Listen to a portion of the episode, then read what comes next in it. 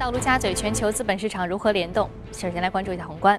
美国劳工部日前公布的数据显示，美国非农部门四月份的新增就业岗位二十二点三万个，较三月呢大幅回升，失业率从前一个月的百分之五点五降至了百分之五点四。Deep Value 纽交所交易大厅运营主管盖尔福伊在接受第一财经专访时表示，就业数据向好呢，显示出美国经济稳步复苏，但是又没有到足以支撑美联储加息的程度。特别是在美元走高的情况之下，如果说美联储决定加息，那么美元甚至将会进一步走强，并且影响美国 GDP 和跨国企业的营收。他认为，美联储可能是九月以后，甚至是二零一六年才考虑加息。公司财报方面，汤森路透最新统计数据显示，截至上周五，标普百成分股公司当中已经有四百四十七家公司公布今年一季度的财报，其中百分之六十七点一的公司盈利情况好于市场的预期，百分之四十三点八的公司营收呢高于市场的估值。而汤森路透认为，一季度美元走强并没有如预估的那样影响跨国公司的业绩表现，预计标普百成分股公司今年一季度盈利同比上涨百分之二十。一直以来呢，美国上市公司将大笔的资金用来给股票的股东的分红和回购股票，成为了美股牛市的主要的一个动力来源。那统计显示呢，美国。企业在四月份共计宣布回购是一千四百一十亿美元的股份，创下了史上单月最大的规模，较去年同期呢激增了百分之一百二十一。其中，苹果当月宣布将股票回购规模扩大近百分之五十，由九百亿美元升至了一千四百亿美元。此外呢，在二零一七年三月之前，将向投资者返还两千亿美元。好，接下来我们把视线转向欧洲。德国联邦统计局八号公布的初步数据显示，尽管呢世界经济仍然不景气，但是德国三月份出口和进口均是创下了最高的单月记录。统计显示，当月德国出口达到了一千零七十五亿欧元，同比增长百分之十二点四；进口是八百四十五亿欧元，同比上升百分之七点一。外贸顺差由去年同期的一百六十七亿欧元增至了二百三十亿欧元。希腊财政部日前发布的最新的经济改革计划显示，希腊已经大幅下调了今年本年度的经济增速的预期，预计今年全年实际经济增速只能够达到略高于百分之零点八的水平，低于该国的国际债权人此前在三月份时预计的百分之一点四，这使得外界对于希腊未来的财政受援的前景更为担心。好，刚刚我们浏览了宏观方面的消息，接下来我们来关注一下上周五美股收盘三大指数的一个指数的涨跌幅变化的表现。嗯。好，那在此之前呢，我们先来联系一下格威尔。我们来关注到的是格威尔在上周五收盘之后给我们发回的报道。啊，我们先看到了我们这个上周五收盘的是全线上涨，道琼斯工业平均指数呢上涨了百分之四点七，纳斯达克综合指数上涨百分之一点一七，标普五百指数的涨幅是百分之一点三五。那接下来我们再来关注到第一财经驻纽约记者格威尔在收盘之后给我们发回的报道。早上，主持人，上周五美国公布重磅就业数据，四月份非农就业新增二十二万三千人，基本符合此前市场预期的二十二万四千人。四月份的时候，美国小时工资增长三美分，环比增速仅仅只有百分之零点一，较去年同期增长百分之二点二。自二零一三年以来，美国薪资同比增速一直维持在百分之一点八到百分之二点二之间。薪资增长乏力，意味着消费者支出和通胀仍然难以达到美联储的预期目标。华尔街日报的分析认为，美联储在九月甚至延后加息的可能性更大。在令人失望的一季度之后，美国的经济开始有了好转的迹象，但利好程度却又不足以令美联储有所行动。这样恰如其分的经济数据，令上周五美股全面上涨。主持人。好的，谢谢格尔的点评。那接下来我们再来关注到是中概股。中概股上周五呢收盘涨跌互现，截至收盘，六只股票涨幅超过百分之四。中兴微电子涨百分之七点九八，聚美优品涨百分之七点三八，兰亭集市则是下跌了百分之四点一九。好，那么华尔街机构最为关注的要点呢，刚刚我们在和大家分享过之后啊，其实有关于宏观方面的消息，包括美国金融非农就业数据以及中国央行的。这个降息都是市场非常关注的一个两大焦点的问题。那马上从今天的节目当中呢，宏观我们将首先来聊一聊这个话题。马上进入到今天的节目。好，今天我们请到的呢是来自于盛宝金融的分析师罗康杰先生，罗先生早上好。早上好。同时呢，我们将和数据观察员朱勇一起聊一聊有关于 A 股数据面的话题。早上好，朱勇。早上好，宇飞。嗯，首先我们说到宏观啊，央行周末宣布降息零点二五个百分点。另外呢，美国就非农就业数据也已经是公布了。而中美两地，从这个陆家嘴到华尔街，两地的人其实都在关注重要的这个经宏观经济数据以及个货币新的一个政策。那在你看来，哪些板块可能会比较受益于这个消息的公布呢？先看一下这个宏观方面的一个呃消息吧。嗯。呃。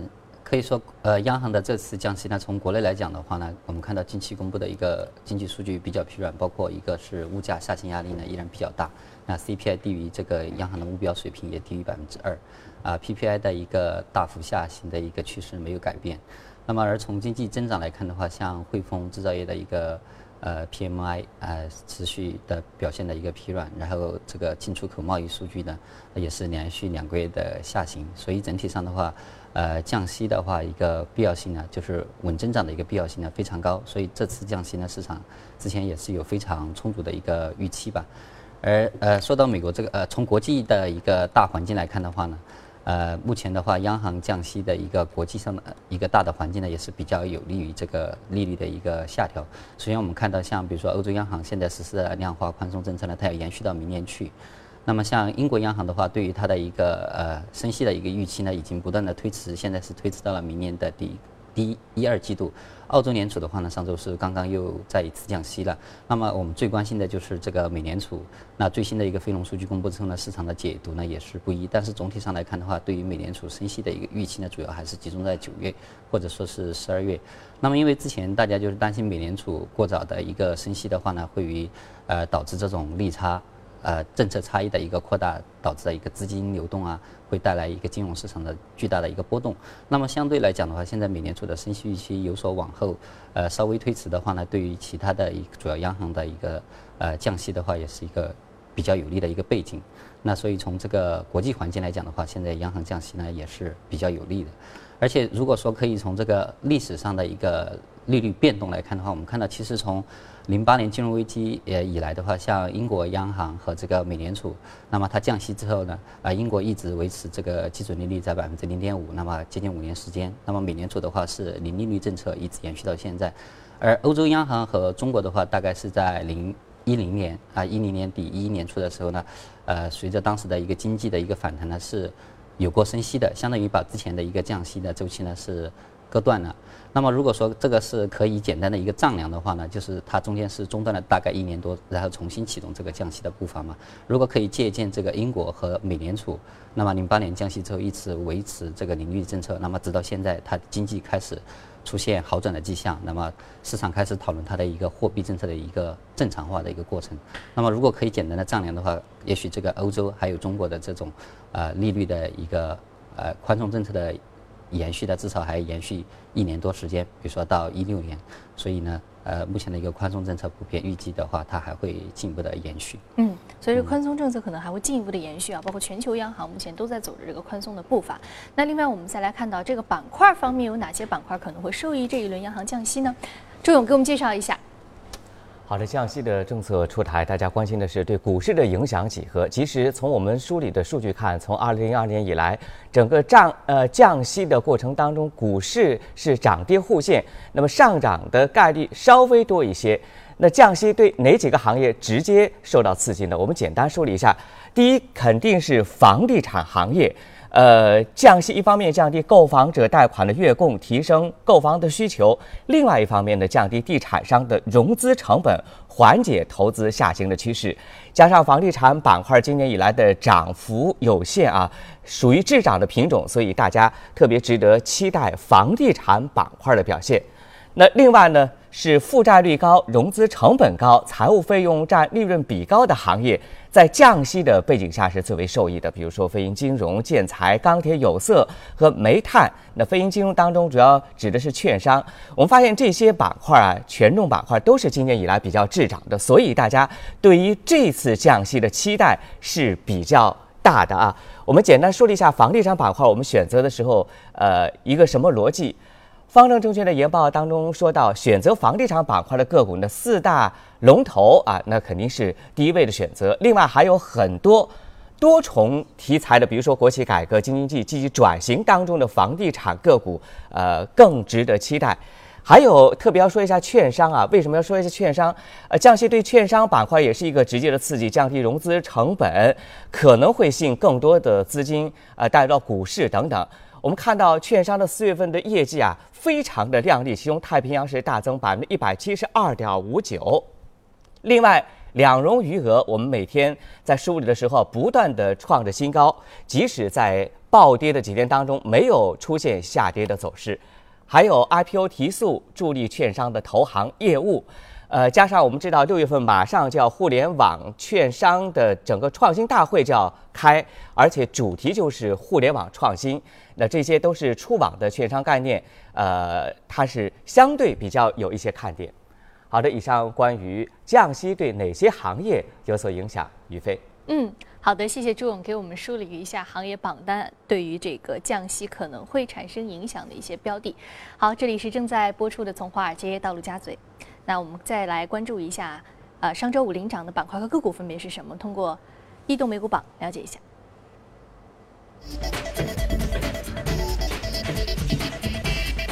农业、汽车制造商、油气设备和服务、房地产服务以及航空公司是领涨的板块。再来关注到的是个股方面。个股方面呢，我们看到房地产经纪商，呃是领涨，来自于这个板块的个股 Post 是领涨的，上涨幅度是百分之十六点二八，目前价格是四十二点六四美元每股。房地产经纪商，它是一个 agency，是一个中介服务商。啊，那它得益于这个房美国房地产复苏的一个重要的影响。那因此我们看到这家公司，呃，上周五是有个异动的表现的。那是主要是来自于这个消息吗？还是有其他的原因的助推？那没错，就是因为它的这个上周公布的第一季度的一个财报非常的好。那么这家公司它主要是做一个商业房地产的一个投资啊、销售啊，它同时也提供这个呃资金，比如说贷款融资。呃，同时呢，他还提供投资方面的一些咨询和建议。那么，他第一季度公布的这样的一个财报就显示，得益于美国房地产市场的一个复苏，就是基本上回到呃金融危机之前的一个比较正常的一个水平。那同时得益于这个美国的持续的一个低利率的一个环境。那么还有一个就是包括这个，因为市场预计美联储下半年不是开始要升息嘛，所以它的一些投资需求呢，呃，提前释放。比如说在第一季度，那么它的一个呃。成交量、成交额呢有呃有同比的有比较明显的上升，因为大家抢在这个升息之前去呃这个置业购物，那么这种情况之下，它在第一季度的业绩呢同比出现了比较大的增长，利润的话同比呢也是翻了一倍，所以对它的股价的一个刺激作用呢是比较强，而且整个美国的一个房地产相关的板块呢，在呃美股从今年的一个整体走势看呢，也是相当不错的。嗯，整个的走势比较不错啊。我们看到这个美国，呃，可能从去年四季度开始，是不是整个的房地产市场这个走势就比较的好？对，它持续得益于这个呃低利率环境，还有这个房产市场复苏。嗯。那同时，它的比如说之前我们讲过的，像房地产投资信托，它的这个呃。呃，它的一个比较稳定的回报呢，对一些长线投资者也吸引力也非常大，所以在市场震荡的时候呢，它的表现呢也是相对的比较稳定一些。嗯，房地产投资信托，我们其实，在节目当中也说过有两到三次了。这个 REITs 这个概念，其实对于美国呃很多投资于这样一个信托基金的人来说，它的一个。资本回报率是比较可观的。另外，其实在中国市场上，也包括很多物流园区，也包括很多这个养老地产项目，也在试点这个 REITs 这样一个项目啊。那另外呢，就是美国房地产市场它整个的一个回暖态势，给像这样的啊，我们看到 Post 这样的 agency 这样的一种公司，或者说本身的美国房地产制造商，或者说。呃，这样房地产商都有一个比较利好的一个影响。好，这里是正在播出的《从华尔街到陆家嘴》。刚刚我们讨论了关于美国房地产行业的一个目前的一个状况，得益于美国房地产回暖，因此呢，整个房地产行业都比较受益。那好，呃，广告之后我们再来接着聊一聊其他板块的投资机会。我们进一段广告，稍事休息，马上回来。这里是正在播出的《从华尔街到陆家嘴》，接下来来浏览一组最新的全球公司资讯。在公布好预期的财报之后呢，阿里巴巴又爆出了投资五千六百万美元入股美国母婴用品电子商务公司的消息。业界普遍认为，阿里巴巴此举旨在加快海外市场的布局。最新财报显示，上季度阿里巴巴百分之八十的收入来自于中国本土，国际电商销售收入的占比还不到百分之九。美国媒体分析称，尽管阿里巴巴目前在美国市场的份额非常的小，但是其成为美国电商潜在的巨大的。一个竞争对手的潜力是非常大的。根据媒体报道，Uber 正在计划呢开展新一轮的融资，融资规模为十五亿至五百亿这样十五亿至二十亿美元。那如果完成融资，将会使得 Uber 的估值达到五百亿美元甚至更高，成为有史以来估值最高的创业公司。那此前呢，只有 Facebook 公司上市前估值曾经达到过五百亿美元。根据媒体报道，根据特斯拉方面透露的数据估算，自四月三十号正式推出以来，特斯拉储能电池产品预订火爆，有望为公司带来八亿美元的潜在收入。那多数机构对于特斯拉新能源业务表示看好。自三月底马斯克首次透露将会推出电池产品以来呢，特斯拉股价已经累计上涨了百分之二十八，目前市值接近三百亿美元。丰田汽车公司公布的2014财年的财报显示，按照美国会计准则，当年净利润增长百分之十九点二，至两万一千七百三十三亿日元，连续第二年刷新了历史最高纪录，并且首次突破两万亿大关。这同时也是首家年利破两万亿日元的日本企业。分析人士称呢，日本消费税增税影响丰田在日本国内的销售陷入苦战，但是以北美和欧洲为主的海外市场却是表现良好的。麦当劳宣布，四月全球同店销售额下降百分之零点六，降幅呢小于市场预期。其中呢，美国同店销售额下降百分之二点三，符合市场的预期，降幅较三月份的百分之三点九有所减缓。英国零售巨头乐购集团正在考虑出售其移动部门，以专注于核心业务。该部门是英国最大的品牌移动服务商。那出售这项服务呢，可能会对于乐购带来数亿英镑的收入。好，刚刚我们在纵览了一下全球公司资讯，我们接下来再回到资本市场，聊一下重点的板块和个股。我们通过盘。面了解一下。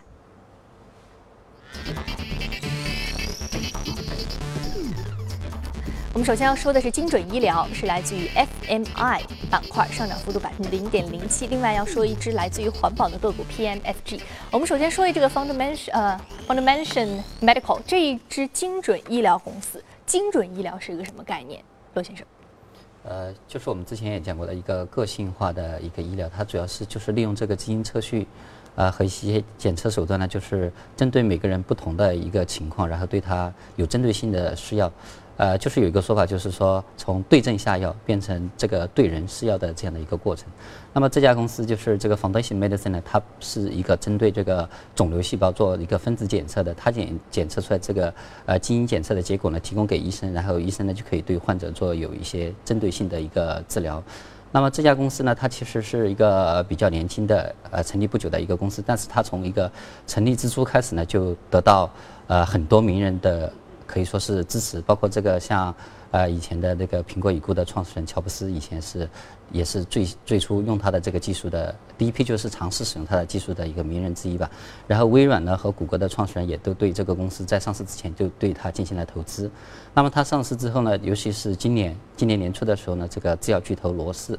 呃，就是对他进行了十亿多美元的一个呃股权投资，购买他的一个。呃，多数股权这个交易呢，四月份刚刚结束，就是这个消息呢带动它的股价今年年内呢一度上涨超过百分之百。那么最近有一些获利回吐，但是仍然有百分之九十多的啊一个涨幅。因为这个精准医疗的话，呃，从这些科技巨头啊，还有这个比如说传统的制药巨头啊，对它的一个关注度可以看到，他们对这个市场前景呢是非常关注的，都在纷纷去。布局，因为大家觉得这个精准医疗就是借助于基因测序啊，还有大数据分析的逐渐的一个成熟之后呢，它有望成为就是改变人类的一个治疗模式，对人类的整个健康啊，就是产生非常深远的啊一个影响。那么，所以从行业前景来看，那无疑当然是一个呃完全的一个朝阳行啊行业。而且从这个政府的一个扶持力度来看，就是今年年初的时候，我们知道这个奥巴马。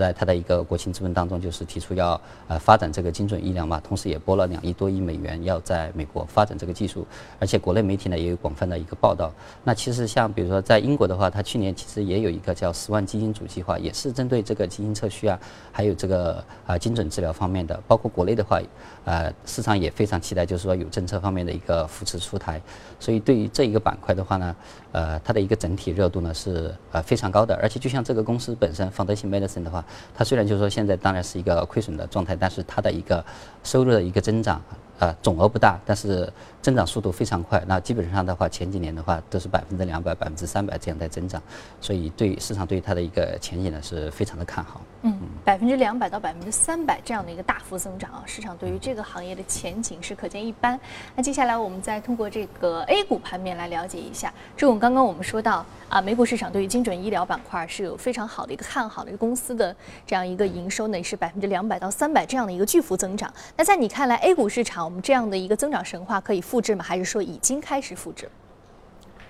确实，宇飞啊，啊，这个行业的增长的空间非常大啊。加之最近我们发现医疗行业的政策不断，医药价格改革刚出，呃，周末又出现了县域的。公立医院的改革等等的配套政策不断出台，都是对整个行业的刺激啊！精准医疗本来是一个陌生的词，今年以来成了一个热词。呃，主要我们看到最近 A 股市场当中一些个股的表现也是呃非常强势啊。我们简单梳理一下，刚才呃罗康姐也说过，精准医疗呢就是根据患者的个体信息量身定做的最佳的治疗方式，它其实包括了像基因测序、个性化治疗、细胞免疫治疗等等的。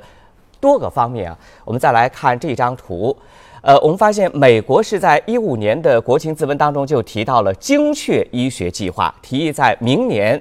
财年向该计划投入二点一五亿美元。而我国国家主席习近平也是高度关注精准医学发展，有望提升到国家战略。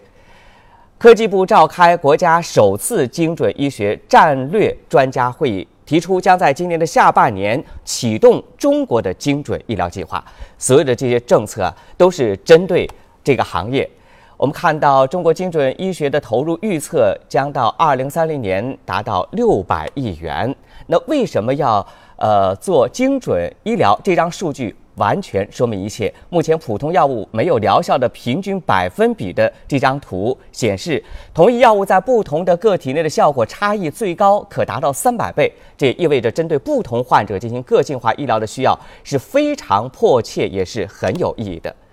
这是我们罗列的目前上市公司当中精准医疗的部分概念股。基因测序方面，达安基因、乐普医疗等。细胞免疫治疗方面，有北陆药业、中原协和等；靶向和个性化用药方面的个股，恒瑞医药、商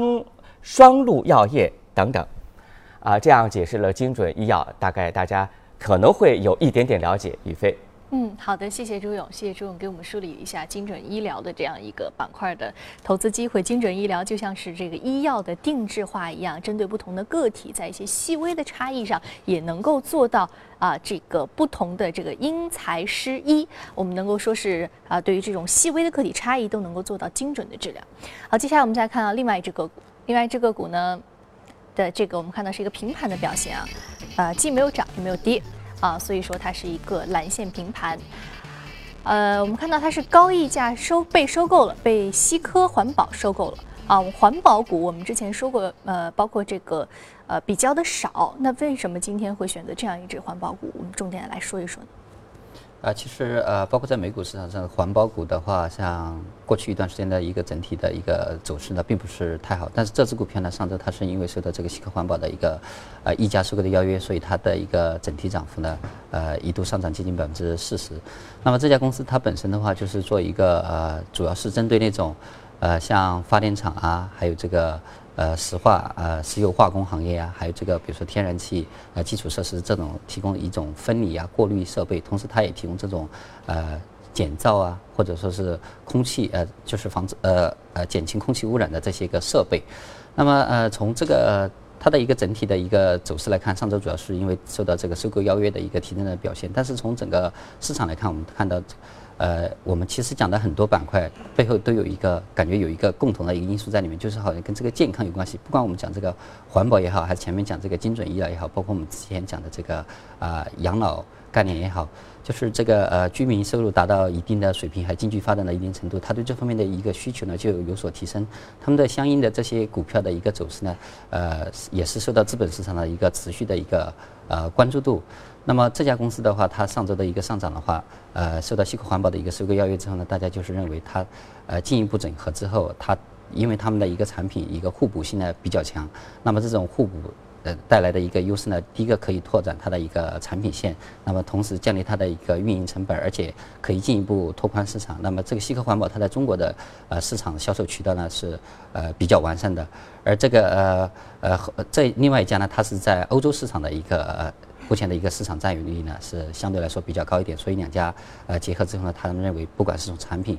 从销售还是从整个大的市场环境方面讲呢，它会带来一个效益的提升。嗯，我们看到无论说是产品还是整个的市场占有率都有一个效益的提升。那接下来我们再和朱勇说说，朱勇给我们介绍一下 A 股市场目前环保板块的一个最新的情况。好的，宇飞，节目当中我们说的比较多的是污水处理、大气治理等等的一些概念啊。今天我们说一个环保行业的新的一个概念，就是跟这条重磅消息有关。发改委、财政部等七部委日前联合印发加快油品升级的这样一个呃通知啊。为什么这条通知对环保行业有关系呢？我们来看一下成品油的质量升级的任务啊，它是。做了大的一个提升，比如说它的区域扩大了，时间提前了。另外呢，在全国全面供应国四、国五标准的普通柴油品级明显提升。那么油品升级提速，国五范围从之前的北京、上海、江苏等地大范围的扩围啊，对于呃油品相关的一些概念上市公司构成直接的利好。我们简单梳理一下啊，这是上市公司当中环保概念当中涉及到油品升级概念的上市公司，三聚环保、万华化学、张化机等等。好的，以上是关于油品升级的相关概念。嗯，好的，谢谢朱勇。那接下来呢？这里是正在直播的，从华尔街到陆家嘴，感谢两位嘉宾的精彩解读。那有关节目内容的具体的消息，您可以通过扫描屏幕右下方的第一财经的资讯二维码，了解刚刚我们讨论过的相关板块和个股。此外，您还可以通过荔枝和喜马拉雅电台搜索“第一财经”进行收听。